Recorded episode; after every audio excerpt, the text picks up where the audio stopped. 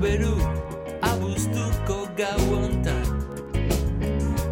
Iriko teiatuetan Kortinen atzean gaueko Gaueko gezurrak. Ah, promesak Biotzean izkutatzen dira. Gaur bezelako gau batian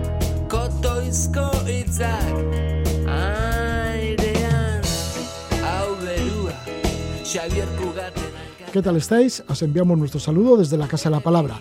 Emitimos gracias a las ondas de Radio Euskadi y Radio Vitoria. Como es habitual, iniciamos la semana con nuestro chapuzón marino en la sección A Golpe de Ola. En esta ocasión vamos a visitar los faros del Cantábrico y la costa atlántica gallega. Vamos a contar con Félix González Muñiz, fotógrafo náutico que ha recogido en un libro 84 faros desde Biarritz hasta Cabo Silleiro. Son incontables las horas que ha pasado Félix González Muñiz a pie de faro, esperando la luz precisa, la atmósfera necesaria para que salga este libro que enseguida nos enseñará, que es una guía de esos 84 faros desde Biarritz hasta Cabo Silleiro. Estaremos también con Tony Marín, director de la revista Ecohabitar. Nos informa sobre bioarquitectura y bioconstrucción, sobre esta revista y sobre el último número, lo que contiene. Y es que en este número de Ecohabitar se muestran casas ecológicas y también nos ofrecen ideas para una aclimatación natural y económica en los hogares. El periodista y escritor Amador Guayar será nuestro último invitado y nos va a desvelar parte del contenido de la novela Todo Flota. Amador, que ha estado durante una década residiendo en Afganistán, recogió sus vivencias en el libro En la tierra de Caín. De este libro ya hablamos en otra ocasión y ahora nos toca En Todo Flota. En Todo Flota describe la odisea de los migrantes que arriesgan su vida cruzando montañas y desiertos hasta las playas de Libia para cruzar el Mediterráneo hasta Europa. Escenifica en la novela lo que suceden con 33 pasajeros sorprendidos por una tormenta en medio del mar. Algunos de los personajes son el reflejo de los que él ha conocido en diferentes conflictos africanos a los que ha acudido Amador Guayar. Así que Amador Guayar nos habla de su novela Todo flota. Ahora vamos con otro libro, una guía sobre faros del Cantábrico y la costa atlántica gallega.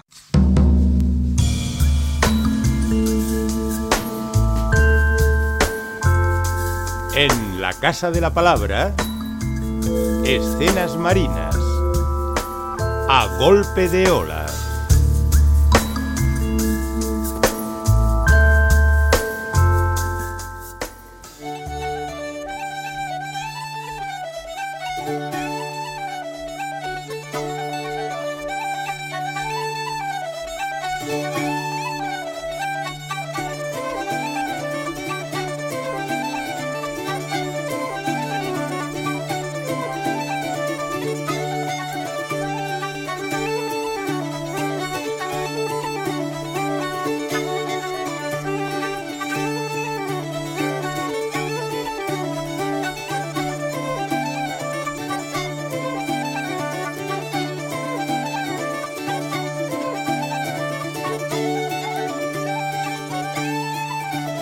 El grupo asturiano de música celta DRD con el tema Poro de su disco Namai.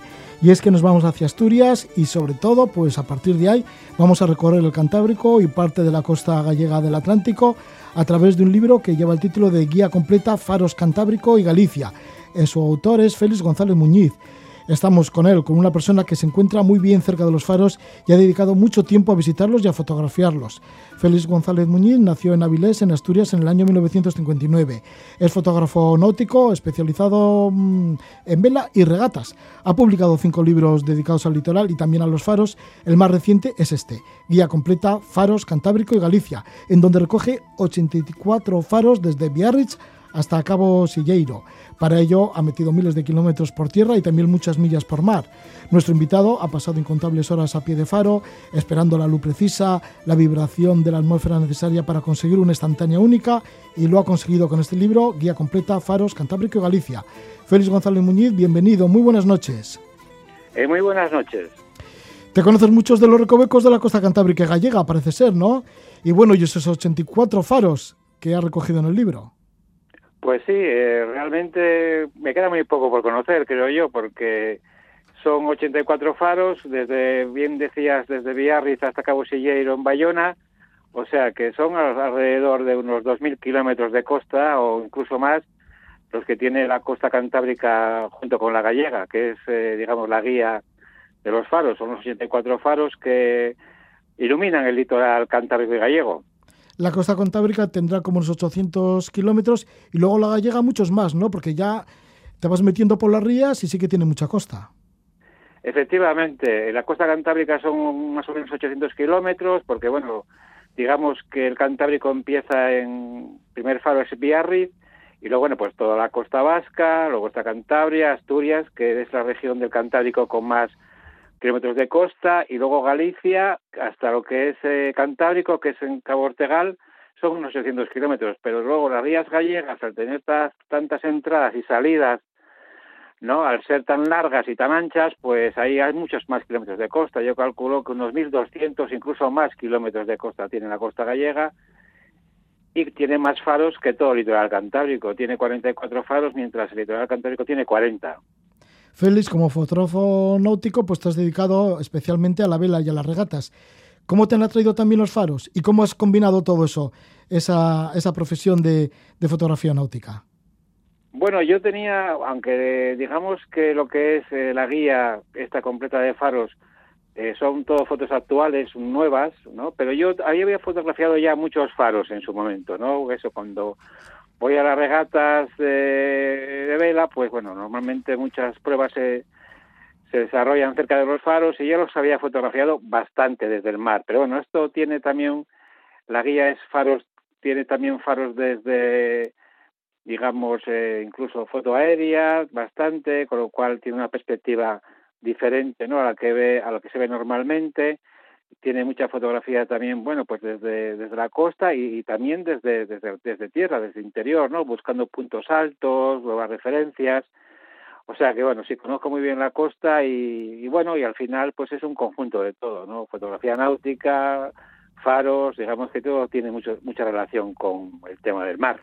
Antes de esta guía completa sí que también habías hecho otras de faros, ¿no? Como Asturias Costa Atlántica, que lo editaste en el 2014, Faros de Asturias en el 2017, Faros Mar Cantábrico 2019, Faros de Galicia 2020, o sea que ya te ibas preparando para esta guía completa, que además la has hecho como nueva, que has vuelto de nuevo otra vez a los faros, o sea que los tienes repetidos. ¿Por qué te atraen tanto los faros? ¿Por qué te atrae la luz de los, de los faros? Bueno, yo ya desde, bueno, desde muy joven y tal, siempre me gustaron los faros, incluso bueno, pues tengo visitado muchos faros, entonces me parecía que había un hueco ahí, había como un vacío que no, vamos, yo no conozco ninguna publicación que tuviese todos los faros del Cantábrico y me animé un poquitín por ahí, por esto, ¿no? Sí, hay un pintor que los había hecho, pero bueno, esto es, es, es diferente. Entonces a mí me traen mucho los faros, tengo, tuve algún amigo farero también, o sea, he visitado varios faros por dentro, he hablado con fareros, o sea que mi relación con los faros es muy importante ya desde hace muchos años. ¿Te sientes bien cerca de los faros? Me siento, me siento estupendamente. Realmente los faros normalmente están situados en zonas como muy aisladas y con unos paisajes verdaderamente espectaculares, ¿no? Faros como, bueno, pues ahí en, en Euskadi, como el de Machichaco, está en un sitio espectacular, toda esa costa es es maravillosa y bueno, y si es un momento en el que también tú estás prácticamente solo, ¿no? Porque los faros están hechos, fotografiados normalmente pues en otoño o en invierno, o sea, en un momento en que la gente pues no, no los visita, bueno, por, por el tema del trabajo o por el tema de que se oscurece pronto. Entonces yo es cuando aprovecho para, para hacer las fotos. También porque me gusta más la luz del otoño o incluso invierno, primavera, ¿no? Que la luz de verano, que es como un poco más brillante, etcétera. O sea que, que sí, yo creo que eh, recomiendo a la gente que se acerque a los faros y pues en días incluso hasta un poco de tormenta, llevas un buen chubasquero y te proteges y, y realmente se puede disfrutar, disfrutar de unos paisajes muy bonitos, de el mar bravo, rompiendo, o sea que siempre con precaución, pero es una zona, es, yo creo que muy, muy interesante para visitar. Cada faro es único, cada faro es diferente, quizá por su situación y también por su arquitectura.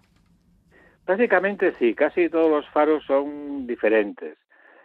¿no? Digamos que los faros empezaron a construirse en España en, el año 1856, una cosa así. A partir de ahí, pues bueno, se fueron haciendo faros Y bueno, pues hay, hay, unos faros que puede ser que se hicieron, son más modernos, que son más cilíndricos, igual estos pueden tener un poco de similitud, ¿no? Pero la mayoría de ellos son faros, la lo que es la construcción, tanto la vivienda como la torre, y tal, son todos faros diferentes, sí, hay, no hay ninguno que sea que sea igual. No es una obra arquitectónica espectacular, pero bueno, sobre todo con dónde están y lo que significan y, y bueno, pues la ayuda que hacen a la navegación pues hace que sea algo muy muy, muy importante, patrimonio, ¿no? Yo creo que es un patrimonio de, casi hasta de la humanidad, me atrevería a decir. Los faros en los últimos tiempos se han quedado sin fareros. Mm, ¿Se les ha quitado algo de su alma? Pues pues seguro que sí, seguro que se ha quitado, porque bueno, al final uno el faro y el farero estaban como no muy muy relacionados, eran eran uno, ¿no? Ahora, claro, con el tema de las nuevas tecnologías, que los faros ya se alumbran con unas células fotoeléctricas, que es, bueno, al, atardecer, ¿no? Pues ya se iluminan automáticamente, pues ha dejado de tener un poquitín en ese encanto. Aunque todavía existen, o bueno, todavía, todavía hay fareros que controlan un poquitín, pues ya no solo su faro donde viven, sino los faros de, la, de alrededor, ¿no? Pues igual un farero pues te lleva el mantenimiento de cinco, seis, incluso más, más, faros, ¿no? Sí, es que ahora el farero se llama técnico en señalización marítima. Y en el caso, por ejemplo, de Machichaco, sí que es una farera que atiende a varios faros. Efectivamente, sí, sí. Yo eh, el año pasado había eh, presentado el libro en, el Museo Marítimo de, Bilbao y conocí a esta, a esta chica, a esta farera que vino hasta allí a la presentación y sí, ella comentaba de que, bueno, de que aparte ya de su faro, pues lleva también otros faros de, de su, vamos, de su alrededor, ¿no? O sea que, sí, sí, ahora mismo ya Machichaco, no sé si hay algún eh, otro faro en Euskadi que, que haya farero viviendo, pero bueno, esta chica sí, sí, lleva unos cuantos faros de, de, esa zona. Algunos de los faros que aparecen en esta guía son visitables, se pueden visitar por el turista. Eh, bueno, son, sí, hay algunos centros de, estos, estos centros que hay ahora que, bueno, que, pues, no sé, para que tengas una idea, el de Lekeitio, pues yo creo que ponen unos vídeos sobre cómo se pescaba antiguamente por las ballenas por la zona. Aquí en, en Asturias hay uno en, el Cabo de Peñas que también se puede visitar y, y ves, pues, bueno, hay un conjunto de aves marinas, ¿no? Y su entorno, o sea, que les están dando una otra utilidad a lo que es la vivienda. El faro sigue funcionando normalmente, hace su misión, pero claro, al no haber eh, un farero, pues lógicamente las casas, si no les das un uso, se deterioran. Entonces han buscado centros de interpretación, pues eso, referentes sobre a, a temas náuticos y marinos, y hay algunos también ahora que han empezado a hacer pues hoteles, hoteles pequeñitos, ¿no? Donde la gente se puede quedar en un entorno realmente bonito. O sea, aquí lo, importante es que el faro siga haciendo su misión, ¿no? Que es eh, pues atender a los barcos cuando llegan a, la costa y luego, bueno, pues para que no se deteriore y esté en buen funcionamiento, pues bueno, un mantenimiento bien sea de una manera o de otra, ¿no? ¿Qué faros podíamos destacar o cuáles nos puedes destacar de esta guía en la cual recoges 84 faros del Cantábrico y de la costa gallega? Bueno, pues por decir alguno, así faros de... Si empezamos ahí por, eh, por el este, ¿no? El de Machichaco, digamos que es el faro más importante que hay en Euskadi, es un faro que es un faro que en su momento albergó pues una escuela de fareros, ¿no? Donde la gente iba a estudiar la profesión y es un faro muy muy importante y imponente, ¿no? Es un farazo, como digo. Son de los grandes faros, como digo yo. Luego, pues eh, en Cantabria tenemos el Faro de Cabo Mayor también, que es un museo, hay exposiciones temporales y permanentes, es un faro visitable y es un faro también muy muy importante, muy bonito además, ¿eh? es un faro también impresionante. Luego en Asturias pues tenemos el Faro del Cabo de Peñas, ¿no? que es el faro por excelencia asturiano, es un faro además que está en un entorno precioso, con unos acantilados de más de 100 metros ¿no? de altura y la zona es eh, fantástica. Luego en Galicia, pues bueno, hay muchos, pero bueno, por decir el, el faro más importante que yo creo que hay en, no solo ya aquí, sino en el resto del mundo, es el faro es el faro de la Torre de Hércules en La Coruña, que es un faro romano que lleva funcionando desde el siglo II, o sea que digamos que es un faro con solera. incluso es un faro patrimonio de la humanidad. También se puede visitar, incluso se puede ir hasta la torre, hay una explicación de, bueno, pues cómo, cómo, cómo ha ido evolucionando tanto la construcción como, como la luz y es un faro imponente. Y luego ya si bajamos un poquitín para la costa atlántica en Galicia, pues hay un faro Cabo Vilano que también es muy emblemático para, para los gallegos, está situado en un sitio también espectacular y bueno, tiene mucha historia porque en esa zona pues dicen que hay muchos, muchos, muchos pecios, ¿no? O sea, barcos que han naufragado y se han quedado allí pues a lo largo de, la historia. Félix, pues el, el, faro de la Torre de Hércules, con tanta trayectoria, con tanta historia, es la que aparece en esta portada de tu libro, Guía Completa Faros, Cantábrico y Galicia. ¿Cómo podemos conseguir el libro? Bueno, el libro eh, se puede conseguir en librerías, lógicamente está prácticamente en todas las librerías, tanto de, del norte como de, Galicia. Y luego, bueno, pues yo también tengo una página web donde se puede adquirir el libro por internet, o sea que de una manera o de otra, como, como, como, bueno, pues como más fácil sea, ¿no? Al, al que le interese coger la, esta, esta guía, bien dirigiéndose a una librería o bien dirigiéndose a mi página web. Incluso, bueno, en Internet también hay librerías que lo tienen puesto a la venta. Tu página web es fotofelix.com. Sí, efectivamente, fotofelix.com. Ahí me mandan un correo electrónico y yo se lo, se lo envío al mismo precio que las librerías, con gastos de envío incluido. Pues muchas gracias por estar con nosotros, Félix González Muñiz. Nos hablas desde Avilés, tu localidad. Y allí está este libro que publicas, Guía Completa, Faros, Cantábrico y Galicia. Que vaya todo muy bien y que vayan también muy bien todas esas fotografías. Y a lo que te dedicas, a la fotografía náutica. Bueno, pues eh, oye, te lo agradezco mucho, muchas gracias a ti. Y bueno, ya sabes que si necesitas algo, cualquier cosa que necesites, eh, tal, yo te, yo te mantengo informado de todo, lo que, de todo lo que va pasando por aquí. Muchas gracias.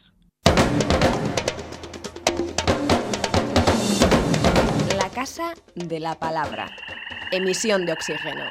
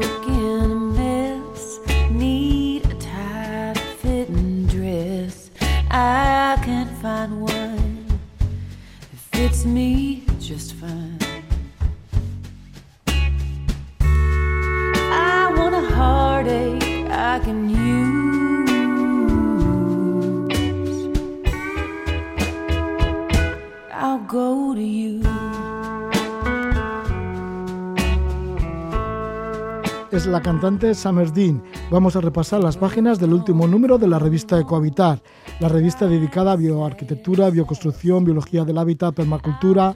En la portada aparece una bonita casa, una casa nido familiar, acogedora y cálida, un diseño orgánico en un pequeño espacio. Luego también hay un dossier, un dossier sobre bioconstrucción y el reto climático. Muchas cosas más contiene este último número de la revista Ecohabitar, que la repasamos con su director, con Tony Marín. Tony Marín, que se ha subido también a este programa, La Casa de la Palabra, ya que cada vez que aparece Cohabitar acudimos de inmediato hacia él. Eh, se encuentra la oficina de Ecohabitar en Artieda, en Navarra, así que le saludamos desde allí, desde Artieda, Navarra, nos saluda Tony Marín. Le damos la bienvenida. Muy buenas noches. Gabón, Tony. Eh, Gabón, Roge, un placer estar contigo y con todos los oyentes una vez más ya después de tanto tiempo y tantos años. Sí, sí, porque antes hacíamos esas conexiones, ¿te acuerdas? Con las montañas de Teruel, cuando estabais en Teruel. Sí, sí, nos hemos ido acercando. Sí, sí, sí, ahora estáis en Artieda desde hace ya bastante tiempo. Y Tony, bueno, pues una de las cosas que nos sirve para introducirnos en la revista siempre en Ecohabitar es la editorial. Y en esta ocasión, bueno, pues comentáis que en las próximas décadas vamos a asistir a importantes cambios en nuestra cómoda forma de vida. ¿Cuáles pueden ser estos cambios? Es que casi estamos obligados a ellos. Bueno, es que estamos obligados a ello, ¿no?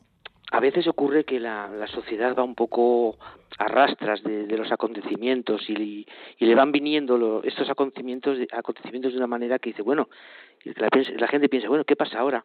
Pero esos acontecimientos se pueden empezar a prever. O sea, hay gente como Denis Meados o, o aquí en España, Antonio Arechabela o por ejemplo Antonio Turiel, eh, gente con una capacidad muy grande, mucha capacidad, mucha capacidad de poder vislumbrar lo que está pasando, que nos lo explican con toda la claridad del mundo. Lo que está pasando es que está habiendo una especie de, de avalancha loca hacia, hacia lo verde, hacia lo ecológico, pero que no es la sociedad la que, lo, la que lo está dirigiendo, sino que son las grandes empresas, sobre todo las grandes petroleras, porque ya desde 2014 vienen teniendo pérdidas y están buscando otra manera de, otra forma de, de, ingresos y, los ingresos son básicamente las grandes instalaciones de energías renovables. O sea, es una pena que sea así, pero esa transición ecológica de la que tanto nos hablan, quien está dirigiendo, la, quien, quien está llevándola a cabo son, son estas grandes empresas y sus accionistas. Sí, y la pregunta que os hacéis es quién va a subvencionar la transición. Los de siempre. Ya los de siempre, porque comentáis que son las grandes financieras. Claro, serán los, los estados y los estados pues harán harán sus cuentas y, y, la, y sacarán los, los recursos económicos de los fondos de los estados porque estas grandes empresas no mueven nada si no hay una una una, una um, un, compromiso por parte de los gobiernos a subvencionarlas. Es, es, un callejón sin salida entonces mm, ya sé que es, quizás sea un poquito un mm, poco triste lo que estoy diciendo pero es que es así no tenemos que por lo menos hay que verlo hay que empezar a verlo y una vez lo has visto empezar un poco a, a planear y a diseñar y por esto es tan importante esa autosuficiencia. Es importantísimo que tengamos esa capacidad de autosuficiencia y dependamos lo mínimo posible de, un sistema que ya ves que al final el que manda es, la gran corporación. Antonio Arechavala, que le nombras en la editorial y que también has comentado ahora que es una de estas personas que han tenido esta visión y además esto lo escribió hace bastante tiempo, dice entre otras cosas que grandes financieras invertirán mucho dinero también en la transición ecológica, pero con enormes y jugosos retornos garantizados por los gobiernos a costa de la propia ciudadanía ya ves, es un poco, ese, es esto, ¿no? Eh, eh, tenemos que ser autosuficientes, autosuficientes en, en, la máxima medida posible, en la energética, en la alimentación, es muy importante, porque si no vamos a seguir dependiendo de estas grandes corporaciones y, siguiendo, pues ya lo que estamos viendo hasta ahora, ¿no? Y entonces, pues, eh, es un poco una alerta a lo que estamos llamando el capitalismo, capitalismo verde, ¿no? Que no deja de ser lo mismo de siempre, pero esta vez disfrazado con coches eléctricos y un, y una, bueno, y productos ecológicos, ¿no? Entonces hay que tener un cuidado en este aspecto y lo que necesitamos es ser un poquito despiertos y, y actuar de una forma pues más independiente. ¿Y por dónde podríamos hacer esa actuación? Yo, es la autosuficiencia, es la capacidad de autosuficiencia y sobre todo la capacidad que tenemos el ser humano de unirnos, de estar juntos, de crear eh, comunidades, de crear eh, asociaciones entre, entre, entre relaciones entre las personas, ¿no? No ir de, de, no ir de una manera tan tan individualmente ¿no? como la sociedad capitalista ha querido hacernos ¿no? lo que tenemos que realmente es, crear pequeñas comunidades pequeños grupos de personas que se ayudan se colaboran eh, se pueden el tema de alimentación por ejemplo hay un montón de movimientos hoy en día en, todo el estado que, pues, tiene esa autosuficiencia eh, eh, alimentaria el tema de la energía no confiar en las grandes multinacionales hay pequeñas compañías eléctricas o tener sobre todo sobre todo sobre todo tener esa autonomía de, energética energética en tu vivienda, si puedes, si no puedes, pues claro, hay que hacer siempre lo que uno puede, ¿no? Sobre todo es ese tema. Hay mucho que hacer y hay, y, bueno, y hay que ponerse, hay que remangarse. Eh, remangarse. Bueno, y ahí estáis vosotros dando también ejemplos. Y en cuanto al tema de bioconstrucción, pues hay varios ejemplos de ello. Y entre ellas, pues una casa nido familiar, así muy pequeñita, muy coqueta, que se encuentra en un pueblo cercano a la ciudad de Huesca. Sí, es un, hemos, hemos incluido, aparte de esta y otras también, pero en este caso es una casa nido familiar que ha diseñado la arquitecta Petra Hevens, que está en Huesca, precisamente ella vive allí, y es una casa orgánica, totalmente ecológica, eh, de, de, cero, cero emisiones, tanto en, en, en, en, su, en su diseño, ¿no? con materiales con muy bajo impacto medioambiental, bueno, una vivienda que es totalmente factible hacerse, pues, con, bueno, pues que construir, ¿no? que no hay ningún tipo de problema hoy en día, ¿no? Y bueno, lo hemos sacado porque nos parecía muy, muy interesante, tiene, es verdad que es un diseño orgánico, muy, muy, curvo y con sus, sus, sus vueltas y sus, y sus, pero bueno, básicamente está hecho con que es un bloque de tierra comprimida con un, bloque que lleva cáñamo, tierra y cal, y etcétera, etcétera, ¿no? Y luego tiene una cubierta vegetal, que también es muy interesante. Y bueno, es una casa para una familia pues acogedora y agradable. El dossier en esta ocasión de Ecohabitar es dedicado a la bioconstrucción y el reto del cambio climático. Estamos intentando explicar esto, ¿no? Que hay otra de las otra de las eh, de, lo necesario, de lo importante que de lo que hablamos hace, hace un rato de esa autosuficiencia es también que tu vivienda sea lo más autosuficiente posible, ¿no? Y para eso es muy importante dotarla de sistemas pasivos. Eh, si es una vivienda nueva lo puede se puede diseñar desde el, desde desde el proyecto se puede diseñar y si es una vivienda que ya está hay, eh, ya está construida pues se pueden hacer arreglos y se puede ir hacia hacia sobre todo ese diseño esos sistemas pasivos, ¿no? Ventilación, climatización eh, hacer invernaderos, sistemas de, terrazas. Hay, hay varios, varios trucos, por decirlo de una manera eh, técnicas, para poder lograr que una vivienda pues se refrigere sola en verano y se caliente sola en invierno y, eh, haya que aportar muy poca energía para llegar a esa a ese punto de, de esa, esa, temperatura ideal que, que necesitamos que, se necesitan no entonces básicamente es lo que hemos hablado de la climatación natural a base de pozos de pozos canadienses eh, sistemas de, verde, cubiertas vegetales inundables. Hemos hablado el, diseño bioclimático que es muy importante eh, en, las viviendas etcétera etcétera. Cosas que antiguamente bueno hace hace pocos años no se tenían en cuenta, ahora se empiezan a tener un poquito más de en cuenta, pero bueno, que son muy importantes, ¿no? Aleros en las ventanas, que no entre el sol en verano, pero que sí que entre el sol cuando está más bajo, en invierno, etcétera, etcétera.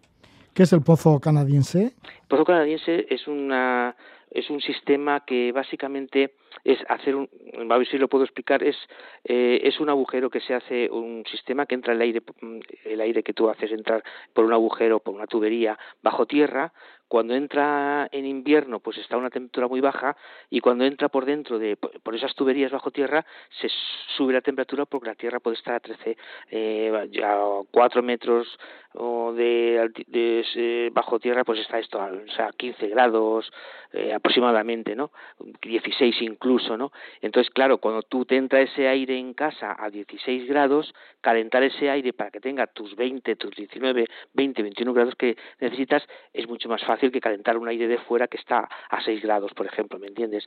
Y luego en verano, pues al revés, estás a lo mejor a treinta y tantos grados fuera, entra el aire dentro, se, se, se, se, regula otra vez a los 15, 16 grados que hay bajo tierra y cuando sale, imagínate, pues te, sale el aire perfectamente a 16, 17 grados, que claro, en verano es un, es un gustazo. Es un sistema que ya lo conocían los romanos y, y que bueno que tiene es, factible hoy en día hacerlo y, y diseñarlo te ahorras el, el aire acondicionado te ahorras, te ahorras mucha energía en la calefacción etcétera etcétera pues sí, ofreces muchos, muchas ideas, muchos trucos para este confort climático en este dossier que lleva ese título, Bioconstrucción y el reto del cambio climático.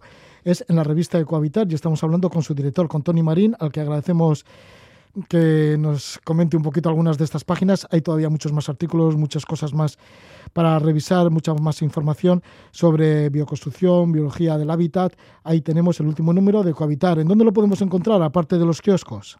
pues en, nuestra web en www.ecovitar.org ahí tenéis tanto una, una se puede adquirir la revista física como también se puede adquirir la revista en HTML digital que decimos no y es, es bastante fácil es entrar en la web y, y, sencillito que vaya todo muy bien por Artieda por Navarra Tony Marín a ti Roge y a todos los oyentes es un gusto muy grande estar con vosotros אני לא אחד מאלה שלא מרגישים את זה בבטן. בוא תשמע, בוא נלך.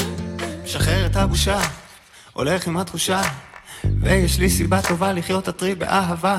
כזה אתה.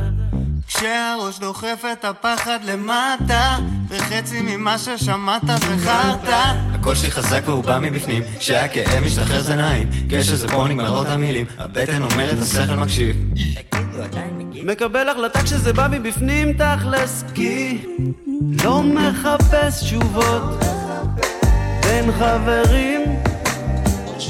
אני לא שואל שאלות את הספרים.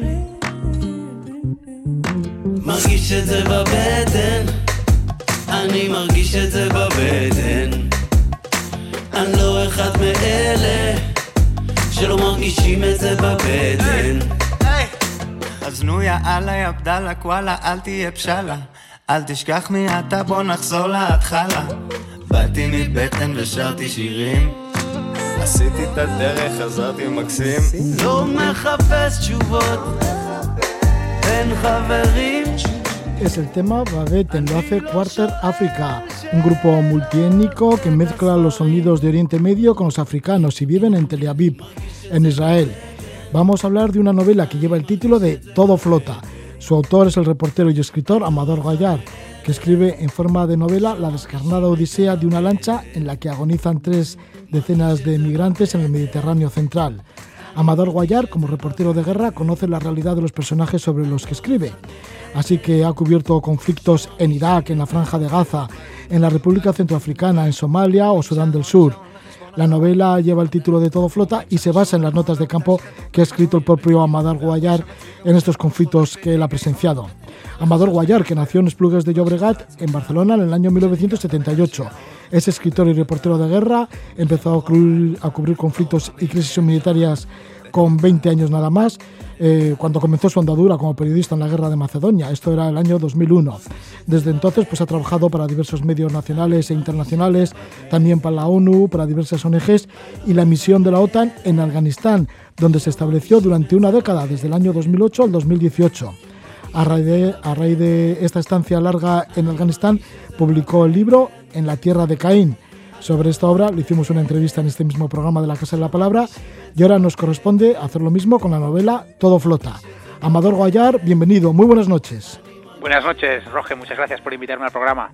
Amador, ¿cuándo decidiste escribir esta odisea, la odisea de los migrantes que arriesgan su vida cruzando montañas y desiertos hasta las playas de Libia para luego cruzar el Mediterráneo hacia Europa?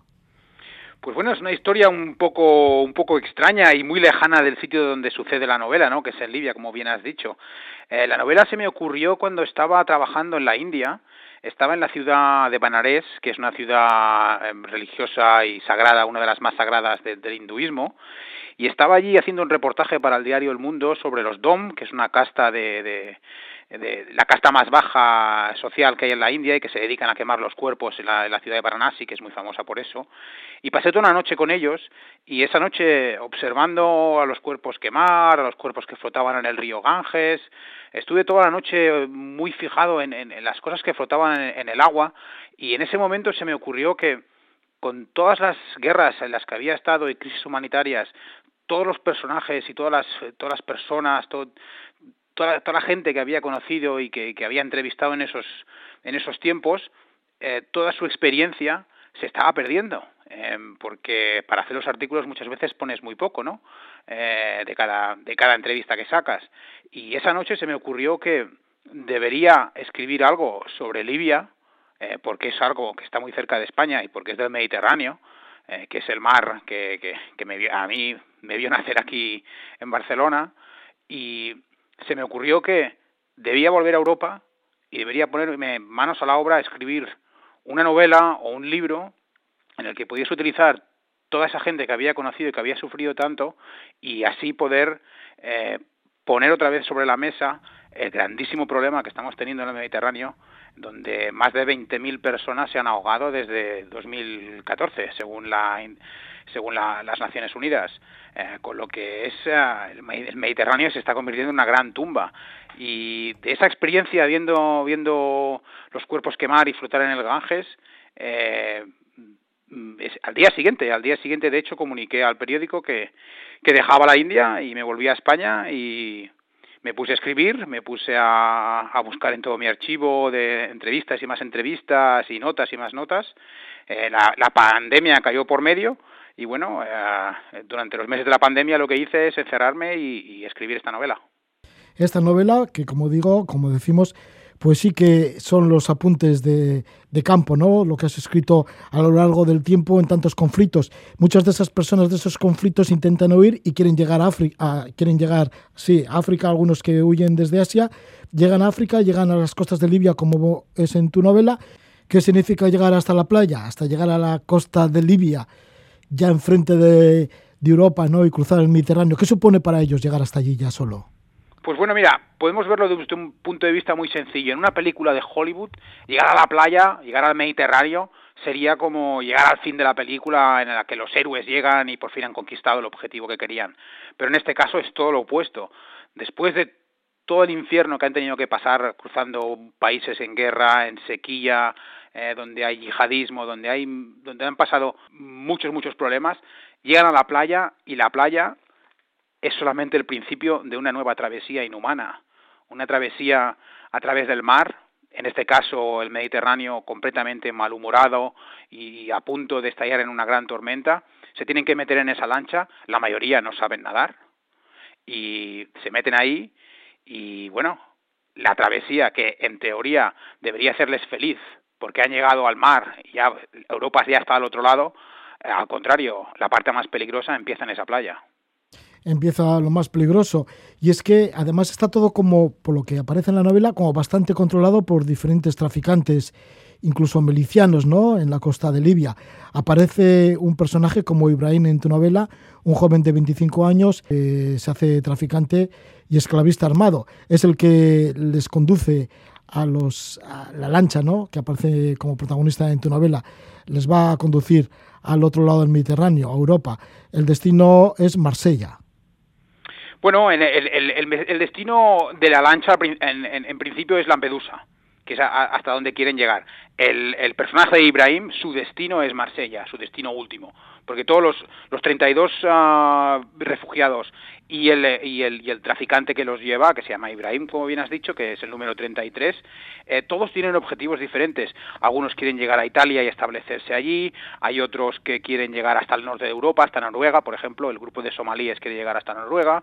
En el caso de Ibrahim, quiere llegar hasta Marsella, porque básicamente eh, Ibrahim viene a Europa con un plan ya preconcebido eh, para continuar con sus actividades de traficante de personas y para él Marsella es el destino adecuado porque parte de la organización para la que trabaja esa organización de, esclavistas y de traficantes de personas que está sentada en Libia, pues tiene sus tentáculos llegan hasta Marsella, donde actualmente mm, eso existe, donde en Marsella hay mucha mafia, en Marsella es una ciudad donde, donde el, el crimen siempre ha sido una de las grandes características y donde eh, muchos radicales de, de, de, África han ido a parar eh, y, y, es donde él quiere ir para continuar su, su experiencia y su, su digamos su camino como un ser completamente eh, sin ninguna empatía y con que para él las personas que estén en esa barca no son personas, son paquetes que tiene que llevar de un lado para el otro. Entonces, en el caso de Ibrahim sí, a Marsella, pero el resto todos tienen, tienen sus propios sueños, desde sueños grandilocuentes como uno de los personajes que se llama MP, eh, que viene de Mali, que quiere, es un chaval joven y que quiere ser futbolista, eh, sueños eh, estudiantiles como el chico que viene de Etiopía, que se llama George Nagatu, que es un personaje que, que, que a mí me tocó mucho la fibra y que, que es uno de los personajes de esos que, que, que incluso después de escribirlos ah, parece que tengan vida propia y que, que, sigan en tu cabeza viviendo, ¿no? Este chico quiere, quiere ir a Europa simplemente a estudiar y, a, y a, para poder volver a su país y ayudar a su familia.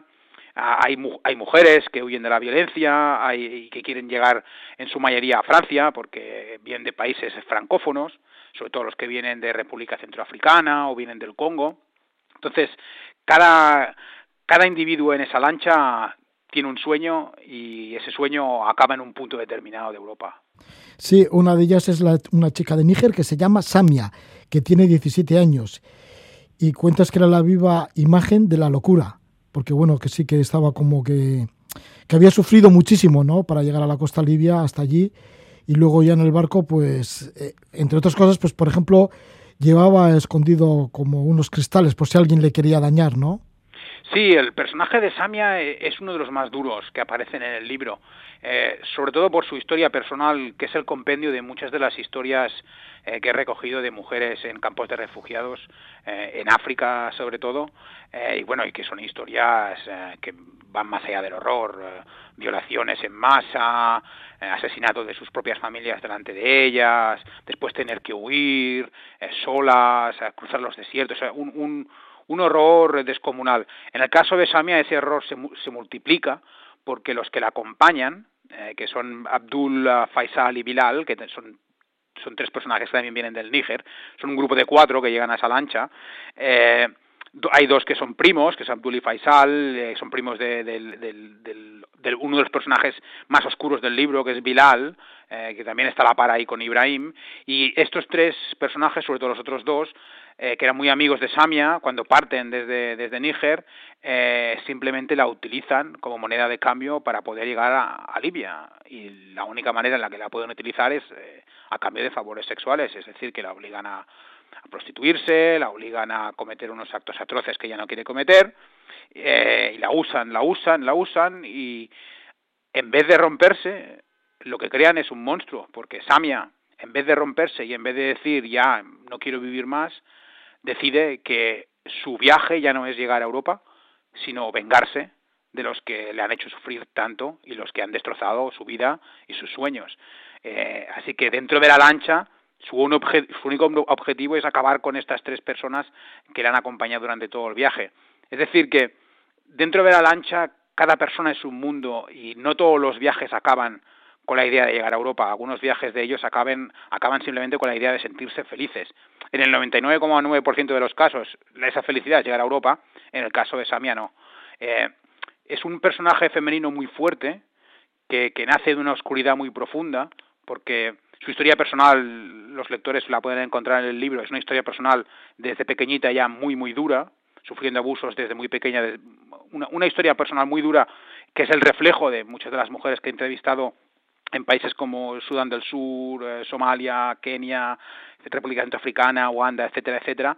Eh, y, es un personaje muy, muy fuerte y es un personaje eh, que no se rinde, es un personaje que, que se sobrepone a todas las desgracias, a, las desgracias más infames, y es una mujer que para mí representa eh, la lucha que, que, que las mujeres desgraciadamente todavía tienen que hacer en contra del machismo, las mujeres y los hombres, en contra del machismo y en contra de, de, de, de muchos valores eh, viejunos y, recalcitrantes, eh, sobre todo en países donde, donde la, la, ley no es tan fuerte como en Europa, eh, donde la mujer está sometida ya sea por la religión o, o, por, o por la sociedad en sí. Otra de las mujeres que aparecen en esta lancha y otro de los personajes es Mina, una mujer de 27 años que era de Mosul, en Irak, y tenía cuatro hijos. Tuvo varios maridos. Eh, sí, el personaje de Mina es un personaje fascinante y algunos de los lectores uh, que ya han leído el libro es uno de los personajes que más les ha perturbado, eh, no por el hecho de lo que hizo, sino por cómo acaba el personaje, que tampoco lo voy a desvelar porque no, porque si no les, les destrozaría el libro a los lectores, eh, pero sí que es verdad que el personaje de Mina es un personaje que viene, como bien dices, de, de Irak, viene de Mosul. Yo estuve en Mosul durante la batalla de Mosul en 2016, eh, eh, perdón, en 2017, eh, y bueno, ahí entrevisté a muchísimas mujeres y entrevisté a, a, a, miembros detenidos del Estado Islámico. Eh, y uno de ellos, en una, durante una entrevista, me había, había comentado que, que había mujeres del Estado Islámico que, que luchaban que era algo inconcebible porque, como sabemos todos, esta gente del Estado Islámico, pues a la mujer la tienen para tener hijos y para cocinar y, y poco más, ¿no? No creen en derechos para ellas, etcétera, etcétera. Entonces, esa idea se me quedó en la cabeza y a partir de ahí y de los testimonios de las mujeres que yo había recogido en, en, en los alrededores de Mosul, eh, creé el personaje de Mina, eh, que es una mujer que se ve atrapada entre el fuego del amor y el, fuego del fanatismo religioso, se ve imbuida a eso desde un punto de vista familiar. Es una historia personal que también está en el libro que, que es fascinante, cómo ese fanatismo se va transformando a medida que ella va haciendo el viaje, que la lleva primero hasta Libia y después de Libia hasta hasta hasta Europa. Y es, es un es un arco, el, persona, el personaje tiene un arco eh, un tanto extraño, pero mucho más real de lo que nos creemos. Y, y creo que es que es, es, es un personaje fascinante eh, porque nos pone delante ante los criminales que quieren olvidar, que nunca han sido capturados y que tienen la posibilidad de empezar una nueva vida, para bien o para mal. Eh, algunos para mal y otros para bien. En el caso de Mina, para saberlo, el lector tendrá que, que leer el libro. Pues sí, muchos personajes. Bueno, aparecen 33 personajes en esa lancha y vas comentando cada uno de ellos. Algunos pues vienen de procedencias muy distintas, ¿no? Pues pueda ser Mosul en Irak, como otros que llegan desde Afganistán, como otros que llega una mujer que llega de República Centroafricana, o como por ejemplo Abbas Hossan, que llega de la Franja de Gaza. Él es palestino, estudiante de medicina de 23 años, que quiere formarse como médico en Inglaterra para luego volver de nuevo para allá, para Gaza. Abbas Sí. eh, Hossan, que debe ser también uno de tus personajes favoritos. Lo es, lo es. A Abbas lo llevo muy, muy dentro del corazón porque estuve durante el cerco de, de Gaza en la, lo que los israelíes llamaron la operación eh, Protective Edge, margen protector en, en castellano, en 2014. El- ese verano, ese julio y, y agosto fue una de las experiencias más traumáticas de mi vida.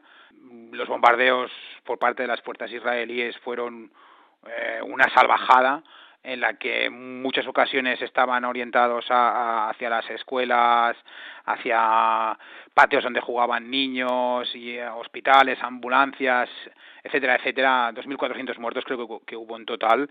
Eh, yo estuve esos días allí y estuve cada día en el hospital viendo el drama, los cuerpos, los muertos y allí conocí a un palestino en el hospital de Al-Shifa, que es el más grande de Gaza, donde llegaban los muertos y donde llegaban to- todos los heridos. Y eh, bueno, no era un médico, era, era un enfermero y tenía el sueño de ir a Europa y de, de- de- de estudiar medicina y volver. Eh, y eso nada, es una línea que apunté en uno, en uno de mis eh, blogs de notas que llevo siempre que, que, que salgo a hacer trabajo, eh, trabajo sobre el terreno. Y esa frase la apunté y se me olvidó completamente. Y revisando mis archivos cuando estaba haciendo la investigación propia para la novela, encontré esta frase, me acordé de él y, bueno, ah, es un personaje, es uno de los personajes más entrañables de la novela. Es un hombre que cree en la vida, eh, que al que no le importan los colores de la piel o las religiones o lo que sea, es un médico y, y su, su labor es salvar cuantas vidas pueda y es un personaje de estos eh, que van un, un poco en contra de, de lo que se piensa la gente que muchos inmigrantes vienen a hacer aquí, ¿no? Hay, hay desgraciadamente hay visiones de este mundo que cree que vienen a robarnos el trabajo, etcétera, etcétera, cosa que es completamente mentira. Muchos inmigrantes, como en el caso de Abbas, vienen porque quieren labrarse una vida para ganar dinero y volver a casa y ayudar a su familia. Y es y eso es lo que él quiere hacer, convertirse en médico. El- su, su, su objetivo es llegar hasta Inglaterra, eh, cruzando Europa. Allí eh, tiene familia, entonces ah, pretende encontrar un trabajillo, ponerse a estudiar, acabar sus estudios de medicina y volver a Palestina para, para volver al hospital de Al-Shifa y, y ejercer como médico y ayudar a, a su gente. Es un personaje entrañable y, y es uno de esos personajes llenos de vida que te hacen soñar. Abbas Hossan, que es uno de los 33 pasajeros que van en esa lancha, en medio además de una tormenta del Mediterráneo, desde la costa de Libia a la isla de Lampedusa, en Italia. Y lo va comentando, Amador Guayar lo va escribiendo en una novela que lleva el título de Todo flota y se basa pues en muchos de los personajes que he ido conociendo a través de los reportajes que ha hecho en diferentes partes del mundo, desde Afganistán hasta Irak, pasando por la República Centroafricana y países como Níger y otros muchos que él conoce, ¿no? De estos pasajeros que van en, en esta nave, como Etiopía o Mali, etcétera. Y además, pues eso, como digo, también se encuentran con una gran tormenta en el Mediterráneo, porque no es nada fácil. Ya has dicho que muchos de ellos no saben nadar, pero bueno, claro, no tienen ni nociones de, navegación. No, absolutamente no. Ellos, como funcionan las cosas en Libia, básicamente lo que hacen es acoger a un grupo de personas, los meten en una barca, eh, muchas veces sin patrón y sin nada, y, y para adelante y hasta donde lleguéis, ¿no? Eh, en el caso de, de, de, esta barca es un poco diferente eh, porque está el, el, traficante que comentábamos antes, Ibrahim, y tiene como una especie de misión que él tiene que cumplir, eh, que le han dado sus jefes en, en, Libia, sus jefes traficantes de personas, pero eh, sí que es verdad que en, en, los pasajeros, tanto los de esta lancha como de las lanchas que, que, que a diario se hunden en el Mediterráneo, eh, o, semanalmente o cada cuando sea, pero se van hundiendo y van muriendo mucha gente, pues eh, el, muchos de ellos no se han preparado para ese viaje. Y llegar hasta allí ya, ya es un milagro. Llegar hasta, hasta la arena de la playa, llegar hasta el, hasta el camión que te lleva hasta donde la lancha te van a hacer subir y te vas a, a echar a la mar, ya, ya es un milagro, porque la mayoría no llegan allí. La grandísima mayoría o acaban en un campo de refugiados o un campo de esclavos o, algo peor, ¿no? Entonces, eso ya es un milagro y ninguno de ellos, y eso es algo importante de recordar y que has hecho bien al recordarlo, ninguno de ellos en la playa misma se plantea eh, o se ha planteado antes si sabían nadar o no. Simplemente huyen de la muerte, huyen de la desesperación. Para ellos el hecho de no saber nadar es, es, es un detalle. Han huido y han escapado de tanta destrucción y muerte que incluso la tormenta que pueden sentir que, que viene y que les asusta sobremanera, porque los que, los que hemos nacido aquí al lado del Mediterráneo, aquí en Barcelona, por ejemplo, sabemos que el Mediterráneo se puede poner, ah, es un mar tranquilo, es un mar precioso, pero cuando tiene un mal día es un mar que puede ser horroroso. Imagínate para alguien que no lo ha visto nunca, que es la primera vez que ve el mar y que ve el mar en plena tormenta. Y aún así, se suben a la lancha intentan llegar hasta Europa. También porque no hay marcha atrás. Es decir, una vez han llegado a ese punto, eh, intentar decir, oye, no, que no quiero ir, pues puede significar que los ejecuten allí mismo en la playa o que los dejen allí tirados y, que mueran eh, completamente, eh, mueran intentando llegar a alguna ciudad o donde sea, ¿no? Entonces, no pueden echarse atrás. Y tampoco quieren, porque cuando la desesperación aprieta, la, el preocuparse por la seguridad, de, la seguridad de uno mismo, pues no es tan importante. Pues esta es la historia de 33 pasajeros, de 33 náufragos, podríamos decir, en medio de una tormenta en el Mediterráneo, recogido en esta novela que lleva el título de Todo Flota, escrito por el reportero Amador Guayar, personaje reflejo de lo que ha visto en los conflictos. La editorial es La Rand Ediciones. Muchas gracias por estar con nosotros, Amador Guayar, y que vaya todo bien con Todo Flota. Muchísimas gracias, Roge, por invitarme al programa y gracias por, por dejarme hablar del libro.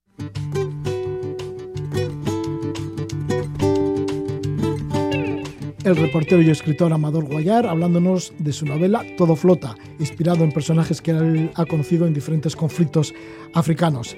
Hablando de África, nos vamos a ir con un gran cantante africano de República Democrática del Congo como es Júpiter Bokonji. Junto con el brasileño Roger cantan este tema, Bolingo, del disco de Júpiter Bokonji, Nakasonga, que viene a significar Me vuelvo a casa. Que disfrutes de la noche, Gabón.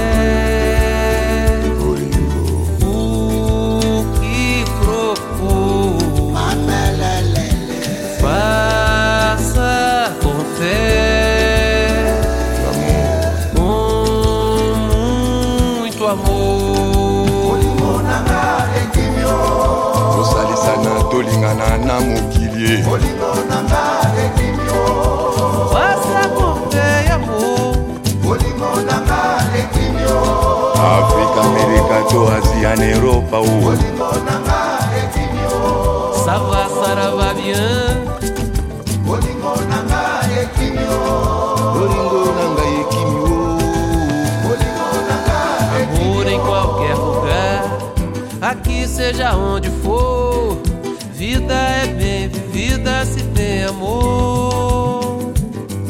Natamboli mikili ebele nake na nord ti na sud mpe nazwi nanga eloko te o que fizer